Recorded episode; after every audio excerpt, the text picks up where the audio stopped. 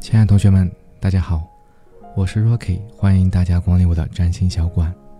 那今天的这一期前言呢，其实是后面才制作的，因为我在录制后面的节目当中，包括在总结自己的经验和一些小伙伴在探讨星盘的时候，会发现一个点，那就是到底什么样的人会来看星盘？那很多小伙伴呢，在去找别人去聊星盘的时候，心里是带着疑问的，他可能对生活中。存在某些困惑，不管是工作还是感情，他希望星盘能够给到他一个答案。那其实我想说的一个点就是，如果你是为了追寻那一个答案，想要别人告诉你，想要星盘告诉你怎么做的话，那对不起，星盘真的做不到，因为它不是算命，它没有办法告诉你怎样才能去做，没没办法精准的告诉你什么时间你会遇到一个对的人。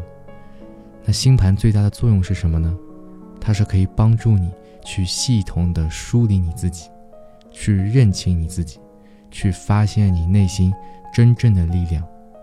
只有你自己的力量才是最靠谱的。工作上给予你的领导可以拿回，生活中给予你的也有可能会发生很多的一个变化，但你自己的内心真正的力量，它会帮助你不断的前行。所以，如果你是对星盘感兴趣，你想要了解说我是一个怎样的人，我在哪些方面能够更好的发挥自己的特长，发挥自己的能量，那你可以接着往下听。如果说你说，哎，我最近跟女朋友吵架了，不知道女朋友能不能原谅我，想来听这档节目，那我说真的，它关联度不是非常的大。我是真的非常希望说大家能够通过这一期的节目，这一个专辑，简单的去了解自己的星盘。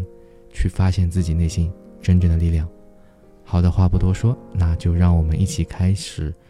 非常精彩的星盘之旅吧。